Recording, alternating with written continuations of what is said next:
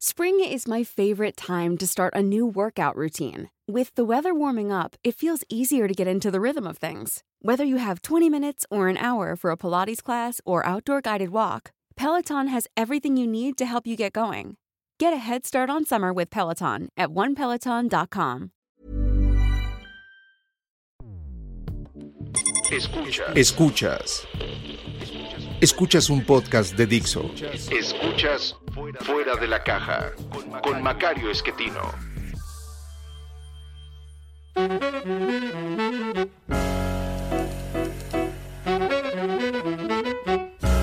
Bienvenidos.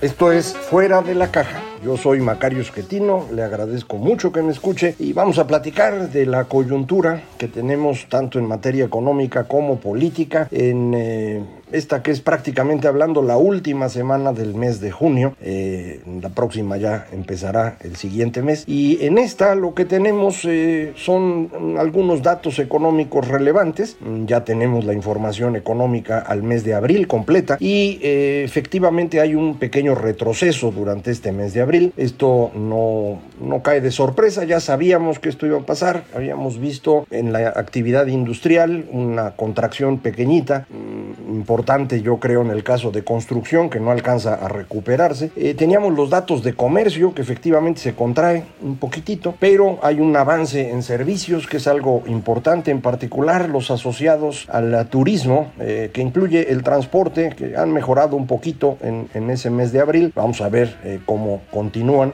pero en el conjunto el comportamiento de la economía en abril es igual al de marzo. marzo ya había sido bueno comparado con los cinco meses anteriores anteriores. Eh, tenemos el indicador oportuno para el mes de mayo que apunta que será más o menos igual que lo que tenemos en abril. La próxima semana le puedo comentar un poco más porque tendremos los datos de la balanza comercial y esos me ayudan mucho a saber pues realmente qué tanto se está recuperando nuestra economía. Eh, entonces vamos a poder saber ello. El, el tema más importante que tenemos en este momento sigue siendo la inversión que eh, tiene una caída todavía eh, ahora de cerca del 15% comparado con el nivel previo a la llegada del actual gobierno, o si quiere usted más claramente, previo a la cancelación de la construcción del aeropuerto. yo sé que se aburre usted de que se lo repita tantas veces, pero es importante que no se nos olvide que esa decisión destruyó el gobierno de López Obrador eh, y nos está costando muchísimo dinero, no solamente dinero que hay que pagar, que efectivamente ronda los 300 mil millones de pesos, esos tirados a la basura, sino que además eh, al derrumbar la inversión nos quitó crecimiento durante estos años, por eso hemos estado todo el tiempo en números rojos, eh, y nos está quitando crecimiento a futuro el crecimiento potencial de la economía mexicana ya no está en este ritmo de 2.4% anual que traíamos desde 1980. Eh, ya muchas instituciones que tienen que hacer pronósticos económicos están pensando más alrededor del 1,5 en lugar del 2.4. ¿Se acuerda que todos se quejaban que 2 era muy poquito? Bueno, pues ahora va a haber menos. Eh, y eso pasa por tomar decisiones tan extrañas. No, no tengo yo que eh, abundar en el caso porque lo hemos eh, platicado varias veces, pero pues es el resultado de malas decisiones. Entonces, nuestra economía ahí va. una recuperación obvia después del tremendo boquete que fue el eh, confinamiento en abril, mayo, junio, pero la recuperación de los servicios depende esencialmente de que termine la pandemia y la pandemia no termina. Eh, finalmente sí estamos en una tercera ola motivada según todo parece indicar, a nivel global por la última variante mm, que se desarrolló del, virus, que le llaman variante Delta, que ha sido bastante más contagiosa y más eh, mortífera y ha provocado un incremento de casos en muchas partes. Eh, nos ha eh, ayudado mucho la vacunación, en particular las vacunas eh, desarrolladas alrededor de la nueva tecnología, la de Pfizer y la de Moderna. Eh, las otras vacunas ayudan mucho, pero eh, son menos buenas, digámoslo así, menos eficientes en el caso de algunas de las variantes, en particular de esta variante Delta. Todas las vacunas ayudan a que usted no se enferme de gravedad en el mayor número de ocasiones, pero ninguna es 100% eficiente. Esto no se puede lograr. De cualquier manera, insisto, cualquier vacuna eh, puede ayudar, pero en este momento con este repunte es probable que tengamos un nuevo mm, freno a, la actividad de los servicios, no porque vaya a haber un confinamiento otra vez, esperemos que esto no ocurra, eh, lo que están haciendo varios países, incluso con eh, amplios márgenes de vacunación, es regresar al cubrebocas y a la distancia y a los espacios abiertos, que es una excelente idea. Si se sigue complicando, entonces habrá que llegar a confinamiento, ojalá no sea así, pero aún eh, sin esto, las actividades que tienen que ver con cercanía con las personas, que incluyen los restaurantes, los hoteles, los aviones, los autobuses, eh, van a frenarse, porque la gente no va a querer ir a estos lugares o no va a querer tomar su, camión o su autobús eh, o, su, o su avión, y esto va a reducir nuevamente la actividad o va a impedir que siga creciendo. Y ahí traemos un margen todavía importante. en el comercio de bienes, en la compra de cosas, estamos ya al nivel que teníamos antes de la pandemia, pero en la compra de servicios no, ahí hay un margen muy grandote y tiene que ver esencialmente con esto que le digo. Eh, recuerde usted eh, entre las eh, cuestiones de entretenimiento y los restaurantes, los hoteles, los bares, los cines, los teatros y, el, y, el, transporte asociado a ello, el turismo, es 10% de, de la actividad económica en México y estamos más o menos 25% abajo de como estábamos, lo cual implica una caída de dos puntos y medio, ¿no? Entonces, pues no es una cosa menor. De hecho, ahí está ya prácticamente todo lo que nos falta. Las demás actividades prácticamente han llegado al nivel que tenían antes de la pandemia, unas un poquito más, unas un poquito menos. Lo que nos falta son las que tienen que ver con turismo, transporte, entretenimiento y hospitalidad y las que tienen que ver con la inversión esencialmente construcción. Esto segundo no se va a resolver con o sin pandemia. Esto segundo resulta de decisiones del gobierno. Eh, decisiones muy malas como la que ya comentamos, pero que no ha sido la única, sino que pues se ha ido ah, trabajando en ampliar la negatividad de las decisiones. Canceló la eh, cervecería, sabe usted, allá en Mexicali, se hizo un pleito con eh, Braskem por el etano eh, y sobre todo se ha trabajado durísimo en destruir el sector energético nacional en la idea de que si el Estado controla esto va a ser mejor. Esta idea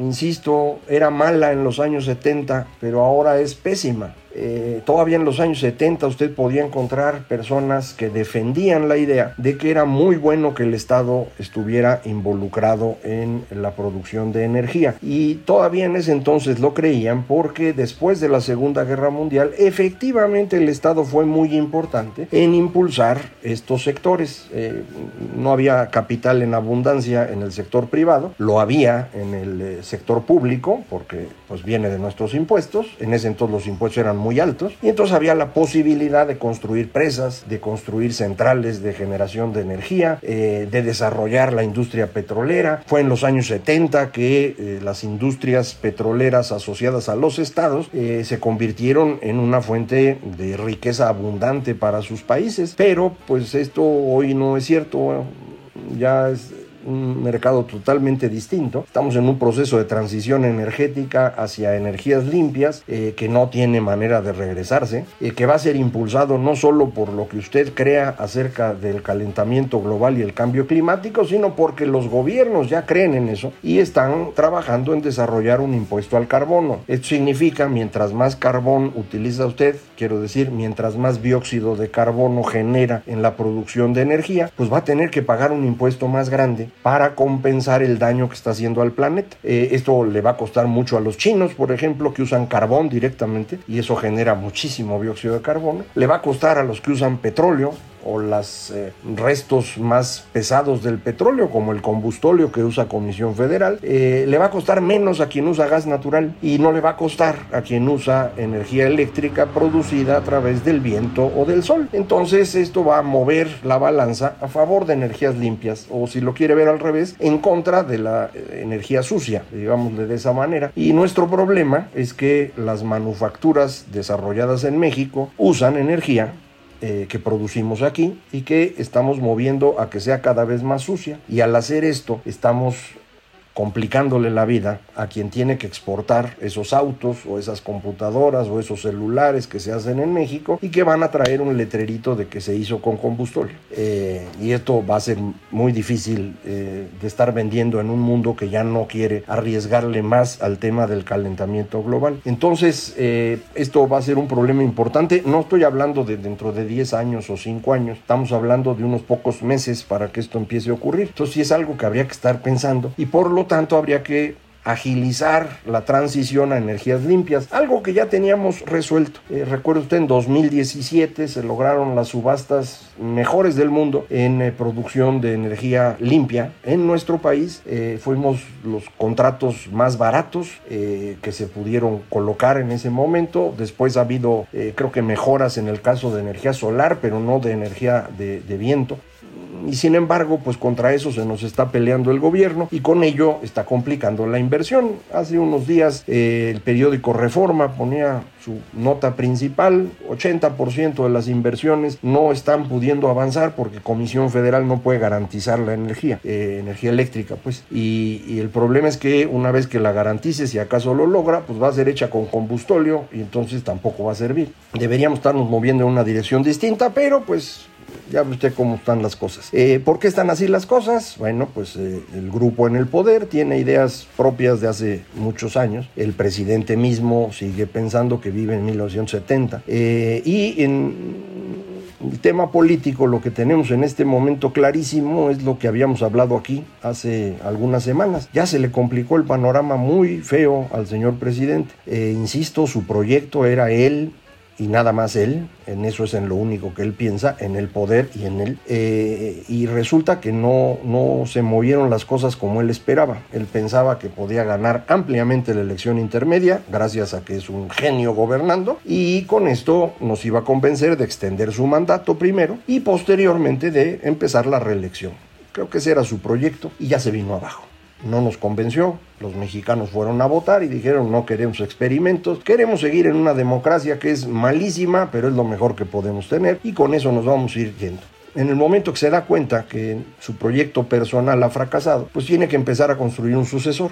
Y resulta que no tenía muchas opciones porque los había ido destruyendo durante los primeros tres años. Eh, puso a personas de nivel bajo como secretarios de Estado, uno que otro bastante razonable, pero a esos razonables pues unos se fueron, eh, otros empezaron a, a, quedar cada vez más humillados en el trato con el presidente y prácticamente no quedaban más que Marcelo, con quien traía el compromiso desde 2012, y, y Claudia Sheinbaum, que es pues su, hija política. Eh, Monreal es alguien a quien él nunca ha querido, no le tiene confianza. Y del lado de los radicales, pues no despuntó nadie. La mejor colocada de ese grupo era Irma Heréndira Sandoval, la cual ya fue expulsada del gobierno por haber impulsado ella a, su hermano como candidato sustituto en Guerrero y para ello quiso tumbar a Félix Salgado y el presidente lo consideró una traición. Lo mismo que consideró eh, que ocurrió en la Ciudad de México con la eh, forma como operó Monreal. Al menos así lo interpreta él. Monreal dice que no, pero ya sabe usted cómo es esto. El caso es que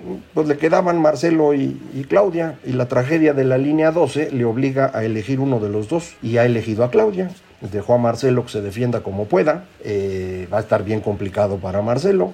En política, acuérdense, nadie nunca está muerto hasta que de veras lo entierran. Entonces igual se recupera, pero en este momento, como se ven las cosas, lo único que hay es Claudia. Y tener a un único candidato a tres años de la elección es dificilísimo, si no es que es imposible.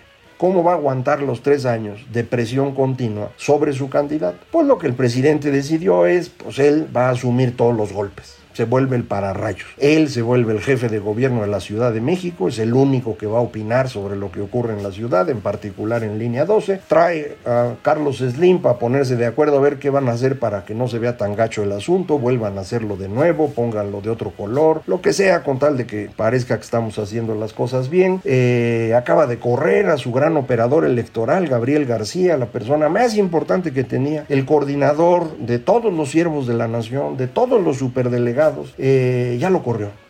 ¿Por qué? Pues porque él esperaba ganar ampliamente, porque ha repartido mucha lana. Pero lo dijimos aquí, no era claro que repartir dinero en efectivo pudiera convertirse en control del voto. No estamos hablando de te doy un tinaco si me enseñas la boleta. Estoy hablando de que te doy un dinero cada mes y tú seguro vas a votar por mí.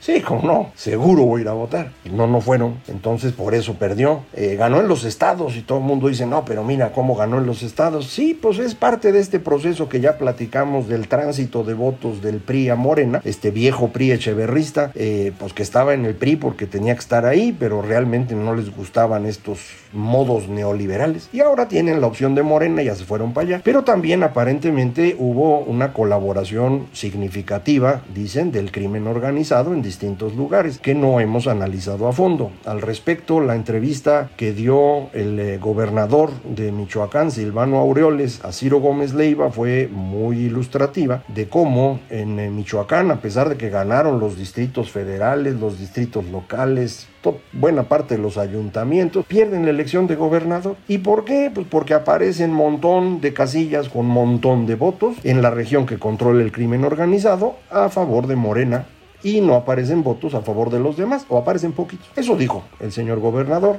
no lo sé con certeza, pero amerita una investigación. Y lo mismo ameritaría investigar Sinaloa, donde el señor Rocha muy probablemente iba a ganar de cualquier manera, pero ganó con 25 puntos de ventaja, y eso ya no está tan convincente. Y en Sonora, donde pues muchas encuestas hablaban de una cercanía entre los dos candidatos y fueron 15 puntos de ventaja. O lo que ocurrió en San Luis Potosí, en donde el candidato ganador del Partido Verde, eh, el Pollo Gallardo, es de fama pública su relación con grupos poco recomendables eh, y parecía que estaba 10 puntos abajo y acabó 10 puntos arriba. Entonces, esa parte hay que estudiarla porque a mí sí me preocupa mucho que se le esté dando demasiado margen al crimen. Esta idea de abrazos, no balazos, pues está resultando demasiado de abrazos y, y, después recuperar el control del Estado mexicano sobre el territorio, pues se va a complicar. Ya recuerde usted, los estadounidenses estaban preocupados por ello, hablaban de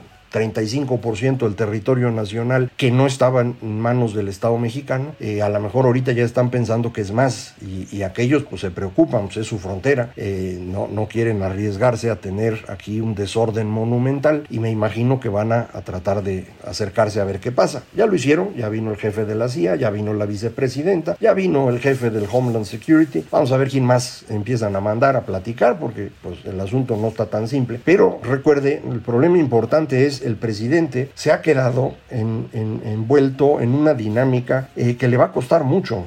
Va a tener que asumir todos los golpes él para tratar de cuidar a la señora Sheinbaum. Dudo que tenga tanto capital político para aguantarla los tres años. Y, no sé si va a poder construir otro candidato en tres años. Se le ocurrió ahí en una de sus mañaneras hablar de personajes que pues, nadie va a pensar en la, en, la silla presidencial. Eh, mucha gente desde hace mucho tiempo ha estado promoviendo a este señor que fue rector de la UNAM eh, y ahora está de embajador en Naciones Unidas, eh, pero pues yo nunca le he visto mucha capacidad para ser presidente, a lo mejor lo veo mal. ya mencionó a Esteban Moctezuma, cuando fue secretario de Gobernación, usted recordará, 1995 fue trágico, y como secretario de Educación, pues lo único que pudo hacer es cancelar la reforma educativa, no, no creo que sea muy recomendable, y hasta Tatiana Cloutier mencionó. Obviamente no mencionó a Monreal, a él no lo quiere, pero el caso es que no tiene a dónde moverse para tratar de hacer algo. Eh, y esto lo va a empezar a, angustiar, lo va a empezar a desesperar, está tratando de distraernos con todo tipo de cosas, más rifas, eh, más segmentos para su programa matutino, eh, que quiere que además se extienda, lo que sea. La, la, consulta de los expresidentes, que es una farsa monumental, no vaya usted a ir a votar, ni lo piense, no hay que ir a votar en contra, no hay que ir, punto. Eh, si no hay 40% del padrón en la votación, esa consulta no sirve para nada. Dudo que lo pueda llegar a tener, eh, pero con más seguridad no lo tendrá si usted no va, así que no vaya. Eh, ¿Por qué? Pues porque no tiene caso. Lo que están preguntando es, ¿está usted de acuerdo en que se cumpla la ley? Pues sí, güey, ¿no?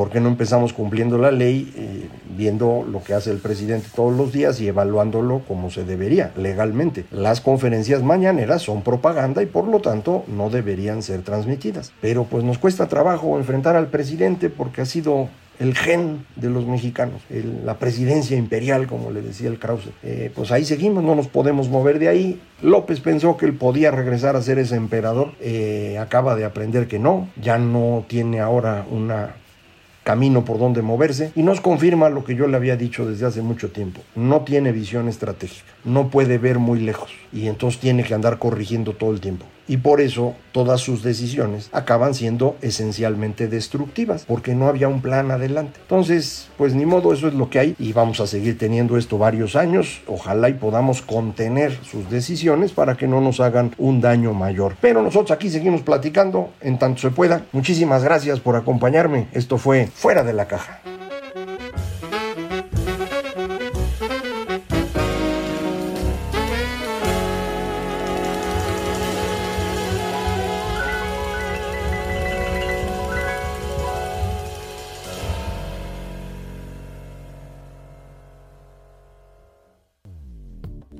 Dixo presentó Fuera de la caja con Macario Esquetino. La producción de este podcast corrió a cargo de Verónica Hernández. Coordinación de producción, Verónica Hernández. Dirección General, Dani Sadia.